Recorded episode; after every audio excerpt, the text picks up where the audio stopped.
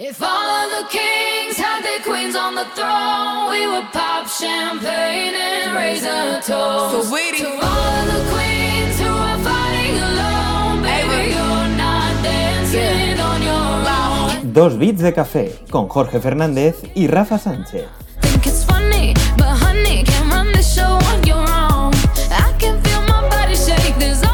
Bienvenidas y bienvenidos. Esto es Dos Bits de Café, el podcast que busca conocer a las personas detrás de lo que podríamos llamar celebrities tecnológicas. Todo mientras nos tomamos un café.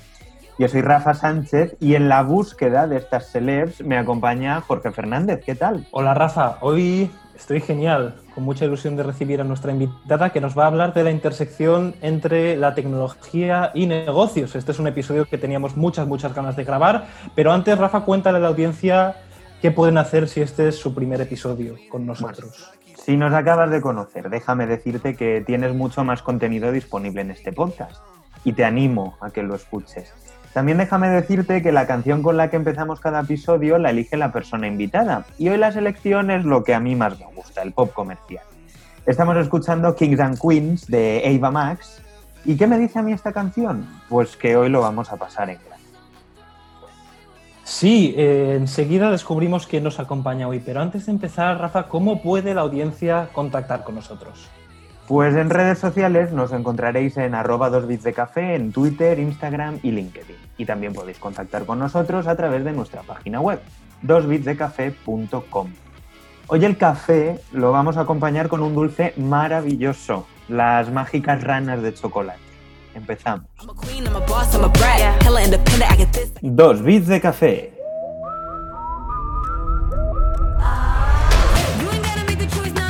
Dos bits de café está patrocinado por GitHub. Si eres estudiante, tienes acceso al GitHub Student Developer Pack, que te da las mejores herramientas de pago para aprender a diseñar y programar software completamente gratis. ¿Te interesa? Visita education.github.com barra pack y entérate de todo.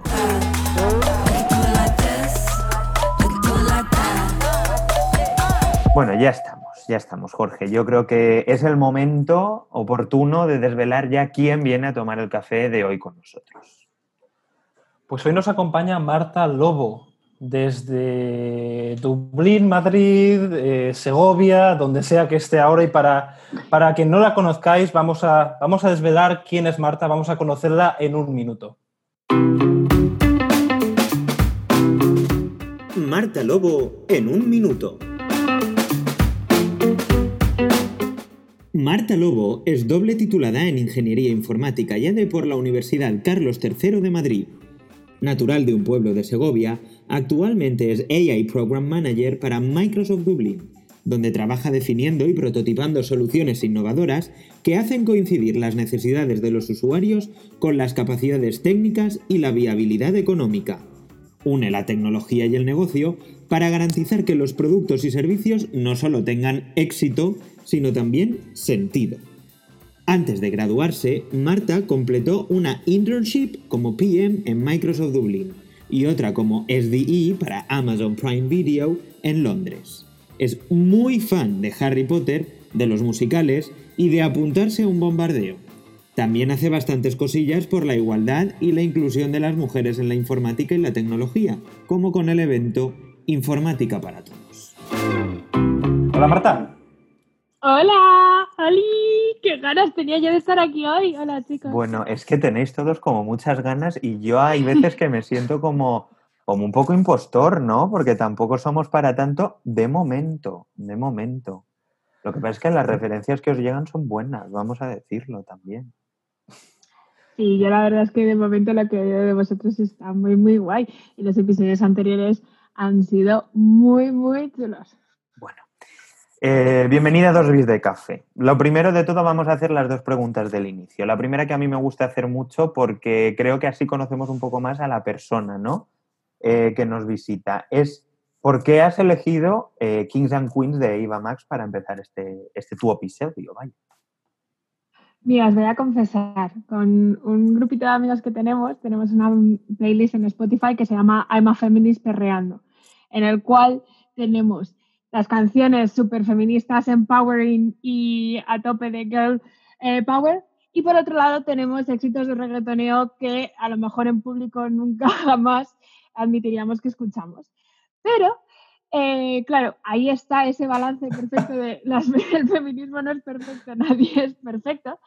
Y entonces eh, estaba un día conduciendo la radio y sonó esta canción y digo, ostras, me gusta muchísimo el mensaje que tiene, porque una de las cosas que más sucede en el mundo, eh, en las mujeres, eh, hemos oído el concepto de la sororidad, pero claro, mucha gente piensa que las mujeres, si somos amigas, es una amistad muy falsa o que en realidad somos todas rivales y que tenemos muy mala relación unas con las otras, pero es mentira. Si nosotras gobernáramos el mundo, no habría guerras, estaríamos brindando con champán. Entonces ya de ahí para arriba. Di que sí. Fíjate ya. Claro. Eso Claro. lo tendremos que confirmar porque nuestra segunda pregunta, a ver si confirma esto o no, Vamos es que, bueno, sabemos que eres un poco Potterhead, es decir, muy fan de Harry Potter. Entonces, la pregunta obvia es, ¿cuál es tu casa favorita?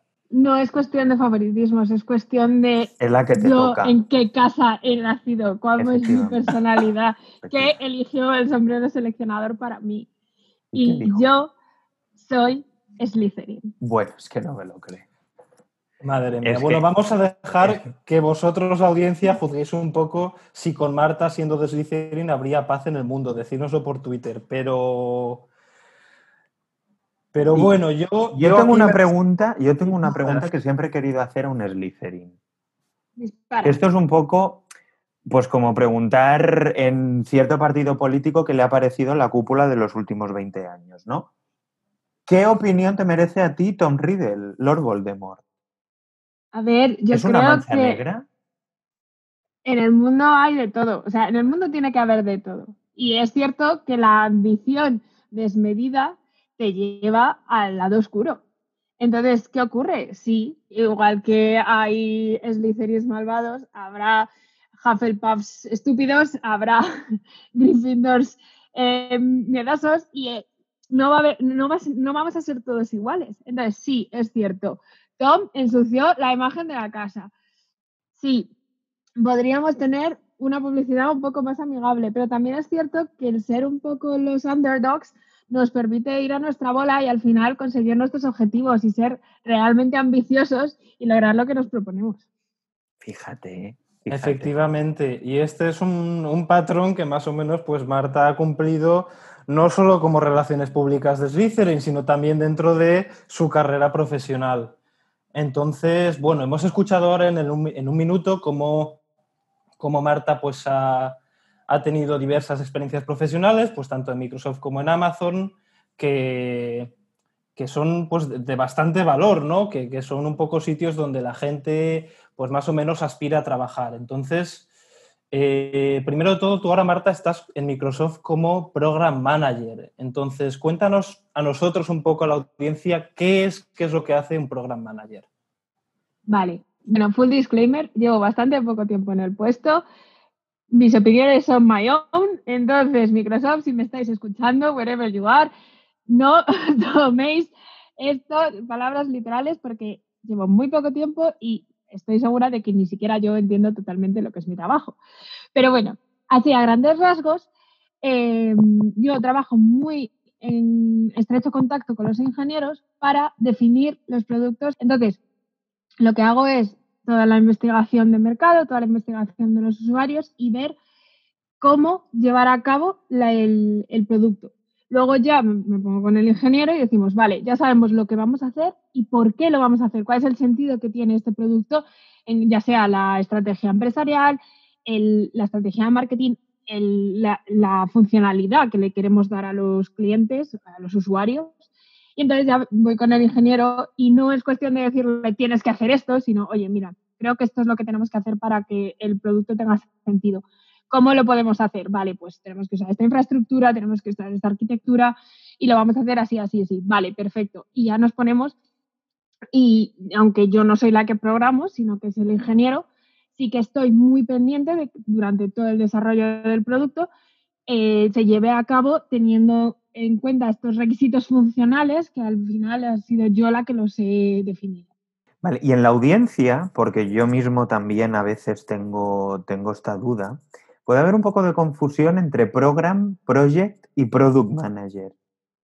¿Tú eres capaz de explicarnos cuáles son las diferencias en- entre estas tres positions dentro de una empresa? Vale, aquí partimos del hecho de que cada empresa es un mundo y cada empresa se inventa los nombres de sus trabajos como le da la gana. Entonces, tenemos, por un lado, o sea, yo la diferencia más grande la hago entre product y project, ¿vale? Y de hecho yo, aunque mi título es program, eh, a efectos prácticos es product, ¿vale? Product management. Entonces, el desarrollo de product management, gestión de producto es lo que os acabo de contar. Tú eres el que te vas a encontrar con el producto, eres el que vas a ser advocate suyo, vas a pelear por él para que tenga las funcionalidades y los requisitos que crees que van a ser más beneficiosos tanto para el negocio como para el usuario final. Y luego eh, te, pegas con el resto de stakeholders, de grupos de interés, para que todos estemos alineados. Está luego el project. El project se encargaría mucho más de lo que es la organización del proyecto en sí. Es decir, marcar tiempos, marcar pautas, marcar eh, tienes que hablar con este equipo porque necesitas esta infraestructura, tienes que hablar con esta persona porque tienes que necesitas unos recursos o tienes que hacer una colaboración con otro equipo porque nosotros no, eh, no somos propietarios de esta feature y tenemos que eh, colaborar con otros. Vale, me estoy dando cuenta de que estoy metiendo muchos términos en inglés. Perdonadme de antemano, abro Spanglish muy mal. Pero bueno, es lo que hay. No me voy a cortar, lo siento.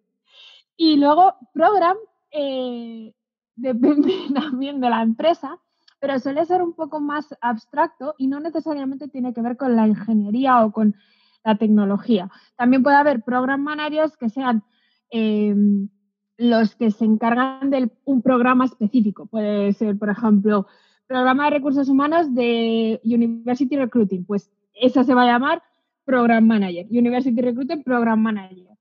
Eh, es como más un área más grande que pueda tener diferentes iniciativas y tú eres el que gestionas todas. Entonces, en Microsoft se les llama Program Manager a los Product Managers porque a fin de cuentas se encargan de una como de una visión más general dentro del producto en el que estamos trabajando y puedes tener features o productos eh, o proyectos que puedan ser distintos. Pero al- en resumidas cuentas, a efectos prácticos, en Microsoft Program o Technical Program Manager es un Product Manager. No sé si os ha ayudado. Nos Has ayudado. ayudado. Yo creo que has sí. ayudado. Yo creo que sí. Decidnos por Twitter vosotros, audiencia, si tenéis alguna duda, pero a mí me ha quedado claro.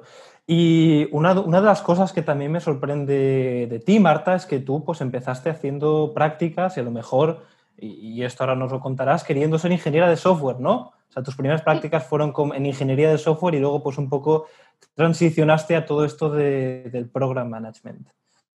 Efectivamente, yo empecé, de hecho, mis primeras prácticas reales fueron en una empresa aquí de España que se llama Intelligence, que las conseguí un poco peleándome y eran de frontend, de desarrollo eh, de la parte front, una página web.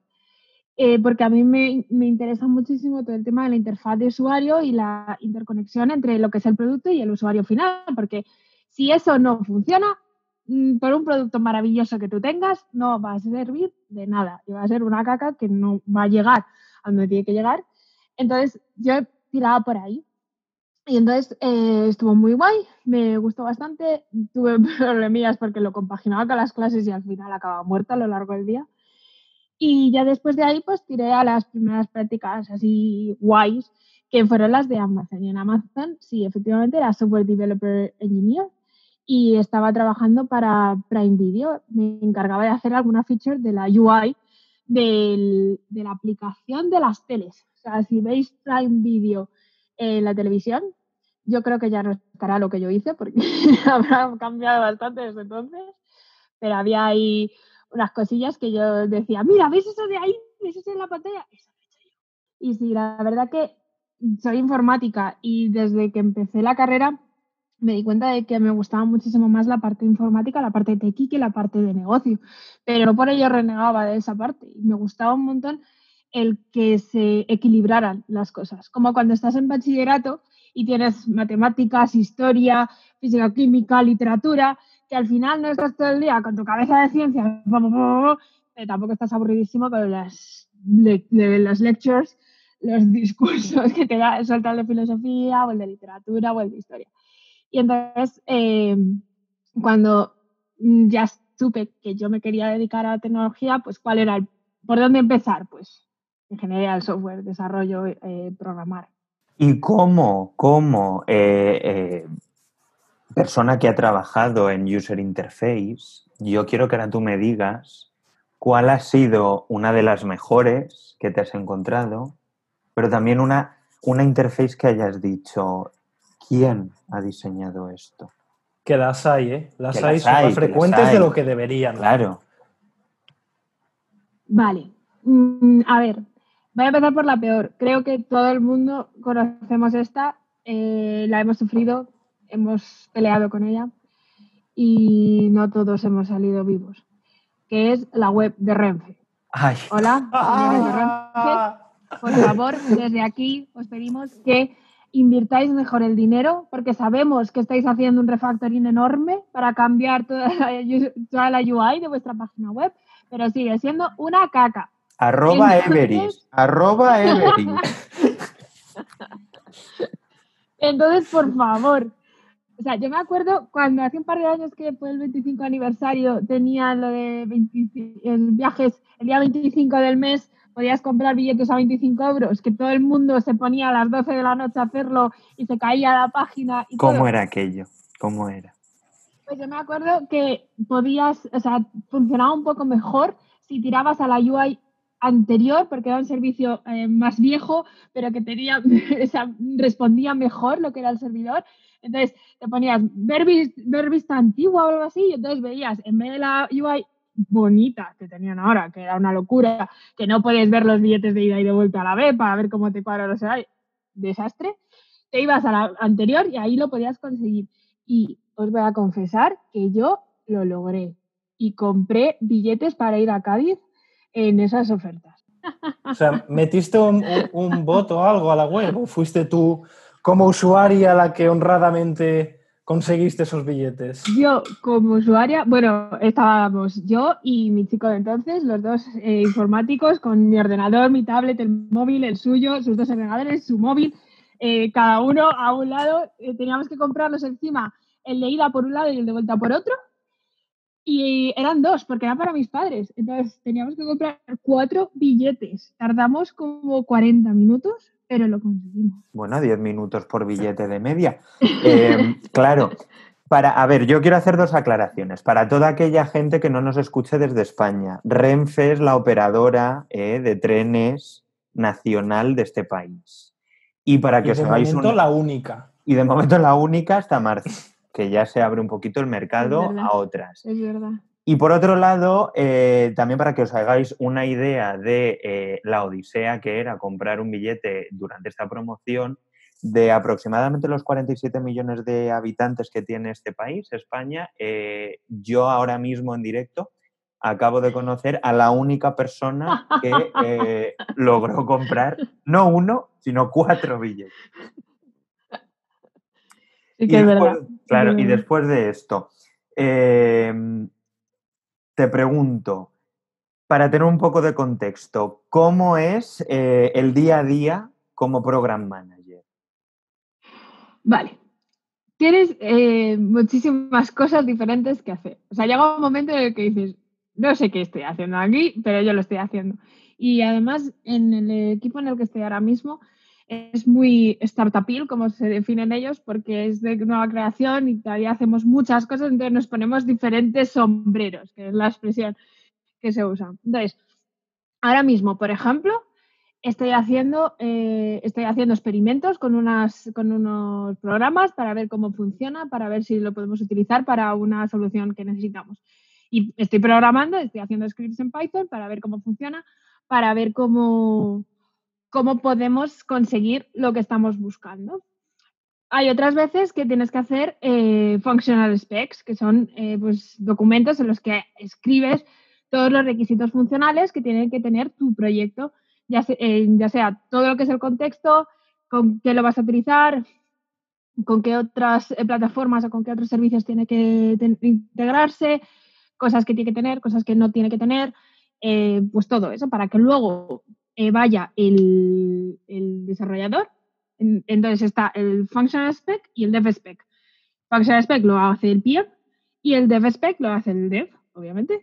Y es cuando ya coge los requisitos que yo le he puesto y dice, vale, pues esto lo vamos a conseguir con esto, esto y esto. Y vamos a hacer un paquete de Python o vamos a hacer una aplicación con .NET o lo que sea.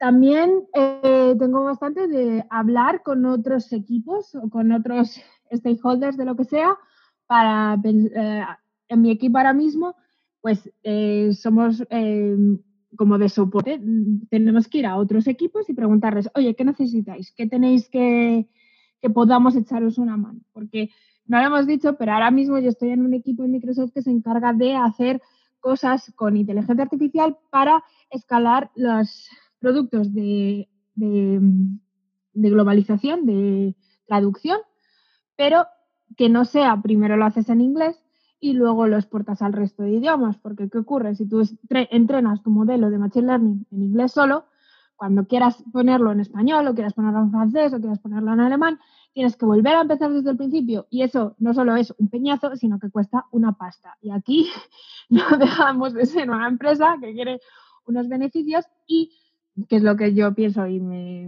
digo, venga, va, vamos a pensar no en el dinero, sino en la gente. Si yo que hablo español lo quiero tener en español, porque lo puedo- no lo puedo tener ahora, esta feature como pueda ser las respuestas automáticas de los correos, que ¿por qué no me salen a mí en español ahora que al de inglés le lleva saliendo seis meses? Porque llevan seis meses con la feature hecha.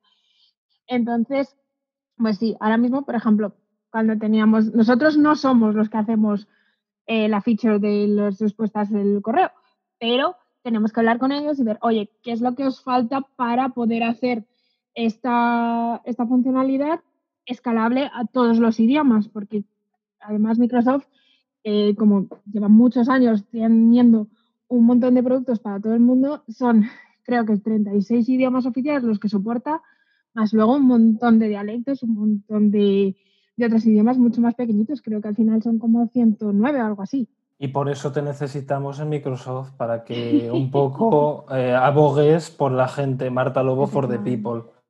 Entonces, Sí. eh, a mí una cosa que me ha llamado mucho la atención es que pues, una de las, tus responsabilidades como, como program manager es eh, la colaboración cross-funcional entre stakeholders, ¿no? Que equipos diferentes se puedan, se puedan entender. Y un poco el consenso dentro de la industria cuando se habla de todo esto es que la figura de- de- del PM, en este caso tú, tiene que tener influencia sin autoridad. Es decir, no eres una persona que estás mandando de, de, pues, de la gente a la que un poco la quieres convencer de que el producto vaya en una dirección u otra, pero sí que tienes que tener la capacidad un poco de influenciar a toda esa gente, ¿no? Entonces, ¿tú cómo llevas todo esto? ¿Cómo lo haces? ¿Cómo lo Es haces sin dictar? Claro. Sí, claro, no, no, no, Porque ¿cómo lo haces fácil. sin que te odien luego y quieran, Exacto, quieran exacto. meterte una pica a quemarte, claro, o sea.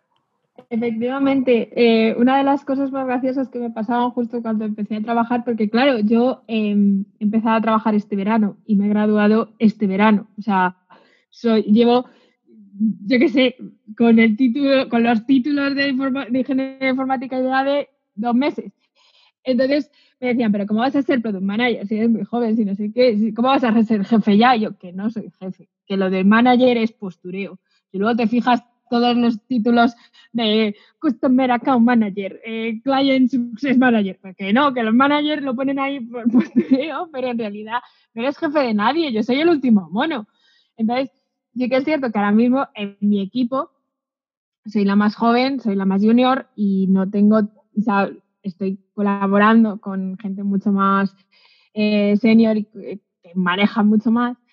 Pero sí que es verdad que cuando estoy haciendo las prácticas, porque yo antes de, de estar ahora full time, el verano pasado hice unas prácticas de piano. Y una de las cosas que, que tuve que aprender era eso, era ser asertiva sin, sin ser mandona o sin ser eh, demasiado exigente y mostrar mi opinión, pero a la vez teniendo en cuenta el resto. Entonces, yo lo que hago, o lo que, lo que hacía, y ahora quiero seguir eh, poniendo en práctica, era, yo escucho, escucho a todo el mundo, tomo notas de lo que me dice todo el mundo y luego lo pongo en común. Y pongo en común lo que me has dicho tú, lo que me has dicho tú, más lo que pienso yo. Y digo, vale, te voy a dar mi opinión, más que mi opinión, mi decisión, pero que está informada y que está tomada teniendo en cuenta todas las perspectivas, más, más además, mi, todo mi, mi estudio y mi reflexión acerca de, de lo que es el proyecto, lo que son las diferentes dimensiones. Yo tengo en cuenta tu opinión y tengo en cuenta que tú vas a saber mucho más de lo tuyo y tú vas a saber mucho más de lo tuyo, pero al fin y al cabo tenemos que ponernos de acuerdo. Entonces, déjame que soy yo la que está haciendo todo ese proceso de poner en común lo que me estáis diciendo, el desarrollador, el data science, el, el QA, el UX, el UX designer. Vale, yo, dejadme que yo lo pongo en conjunto, pero os digo, vale, esto es lo que me habéis dicho, esto es lo que vamos a hacer. Vale, y tú, yo sé que tú colaboras en, en algunas iniciativas para visibilizar el papel de la mujer en la informática. Y yo no, no puedo dejar de preguntarte cómo ves, cómo ves el asunto actualmente. Ay, ay. Uy, qué suspiro. A ver, es que lo veo mejor que antes, lo veo mejor que antes, pero todavía lo veo negro. O sea, sí que es cierto que yo he tenido siempre una visión un poco sesgada, porque, y por favor, full disclaimer, no estoy aquí poniendo estereotipos sobre la mesa, pero cuando yo iba a la universidad, en mi campus había cuatro o cinco carreras de sociales, pues derecho, ADE, turismo y algo más, y luego estaban los de informática y los de informática y ADE. Y el perfil de los que éramos de informática y ADE, de los que eran solo de informática, era totalmente diferente. Se notaba bastante que eran dos tipos de personas diferentes. Pero sí que es cierto que hay cierto sesgo entre lo que se piensa de un informático y entonces cuando llegabas a informática y ADE, que tenía ese perfil más mixto con la parte de sociales, con la parte de economía, que parecía como de personas normales y no de frikis y nerds, pues parecía que somos, que éramos como más normales, más eh, día a día, que nos podíamos juntar mejor con los de derecho y no desentonábamos tanto como los frikis del campus. Y entonces creo que eso se notaba y hacía que de, la carrera de informática sola hubiera bastantes menos chicas que luego la que había en informática y ADE. De hecho, yo, mi promoción, bueno, cuando empezamos, éramos 40 y éramos 11 chicas y 29 chicos, o sea, un poquitín más del 25%. Eso es una locura en cuanto al ratio de mujeres y hombres.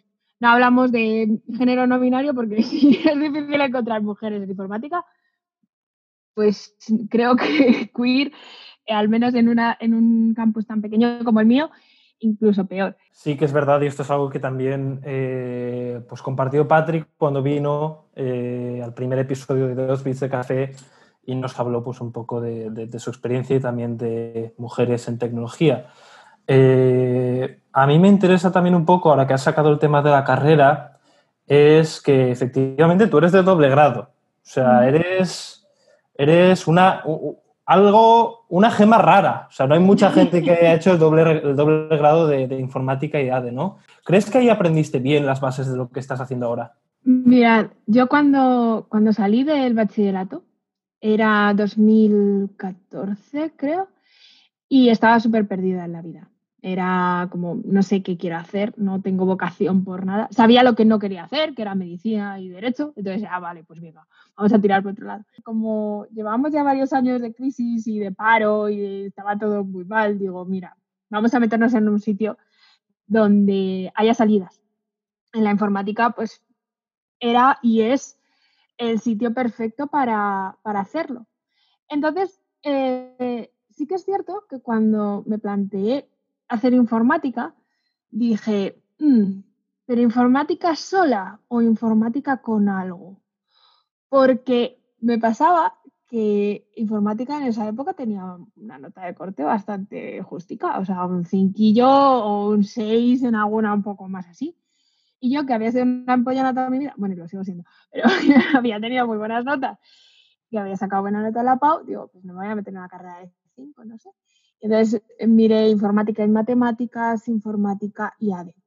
Y estuve hablando con un amigo de mi madre, que él era informático, pero ya mayor, y tenía 50 y tantos, y me dijo, la gran mayoría de informáticos, si luego quieren emprender o si quieren montar su empresa o si quieren escalar un poco, se suelen hacer un MBA, un Master of Business.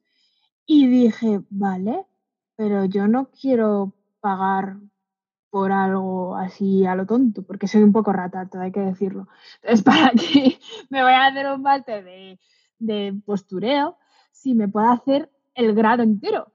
Que sí, es cierto, a lo mejor hay alguna asignatura que me hayan quitado porque es un doble grado, pero mi carrera han sido cinco años y medio, casi seis. Yo, la he hecho en seis y este último año he tenido varias asignaturas porque eh, pues, la vida se hace bola y al final en estos seis años sí es cierto, eh, he tenido más carrera, más asignaturas de las que tienen los doble grados normales, porque informática y ADE no se pueden mezclar como se pueda mezclar derecho y ADE, que tengan asignaturas de economía comunes. Y yo creo que sí, que informática y ADE lo recomiendo tantísimo, a- y más ahora que ya he terminado y no podéis quitarme el trabajo, pero, o sea, por favor, a todos los que vengan después, ahora hay informática y ADE en muchísimas más universidades. Si no, la podéis hacer, eh, haceros una y luego la otra. Pero es que lo recomiendo tanto que no os podéis ni imaginar. Aprovechamos para meter cuña, eh, la UPV, la ETSINF y la Facultad de ADE tienen el doble grado en oferta, ¿eh? Ojalá, ojalá lo hubieran tenido cuando yo empecé la carrera, porque me encantó Valencia.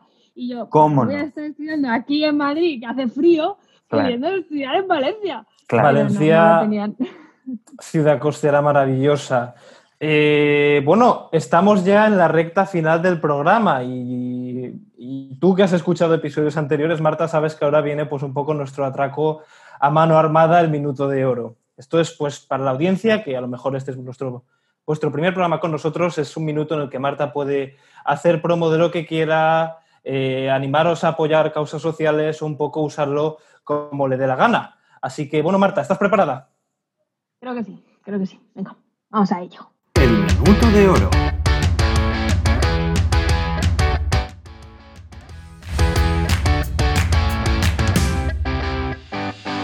Hola, tú que estás escuchando esto, date cuenta de que eres la hostia. Eres súper válida. Eres una persona que puede conseguir todo lo que se proponga. Que yo vengo de un pueblo de Segovia que no tenía nadie informático en mi alrededor, que todo lo que tengo lo he- ha sido currado porque no, he- nadie me ha regalado nada, pero sí que es cierto que he tenido a gente muy buena a mi alrededor que me ha inspirado, que ha sido mi referente y que me ha ayudado a decir, oye, pues esto mola y yo quiero pelear y vamos a por, a por todas. Entonces, ya sea que quieras estudiar informática, que te quieras dedicar a la informática o no, que también puede ser, aunque no te lo recomiendo porque la informática es el futuro y sea lo que sea que te guste, seguro que hay un trabajo en informática relacionado con ello, tú ve a por todas. Puede que sea más o menos duro, pero con trabajo y esfuerzo lo vas a conseguir. Sí, hace falta un poquito de suerte, hace falta un poquito de apoyo y de dinero que nunca viene mal, pero al final todo nace de nosotros y nosotros somos los que nos autosaboteamos o los que nos pegamos el subidón y al final eh, nos ponemos ahí arriba. Así que te animo salvajemente a que persigas tu sueño y por favor, si puede ser en la informática, mejor que mejor. Y si eres mujer, que no te den miedo, por favor. Hay muchísimas mujeres ahí afuera. Abre Twitter y búscalas porque las hay millones que te van a ayudar encantada eh, a mm, de conducir tu carrera. Bueno, pues entonces yo me quedo con tu Impossible is Nothing. Hay que tratar, hay que tratar de conseguirlo, na- no dejar que nadie nos eche por tierra y, y ser perseverantes y pesadas, claro que sí, claro que Sí. sí. Sí. Pues nada, Marta, muchísimas gracias. Llegamos ya al final de este episodio que hemos tenido contigo, que hemos compartido contigo. Yo me lo paso bomba, te lo tengo que Muchas decir. gracias. Y Jorge, pues nos vamos a ver en el próximo, más que ver, nos vamos a escuchar en el próximo Nos episodio. si vamos a escuchar efectivamente en el próximo episodio. Marta, muchas gracias. Muchas gracias a vosotros, audiencia, por estar con nosotros. Y nos vemos en la próxima. Hasta luego. A vosotros, chicos. Un Hasta placer. luego.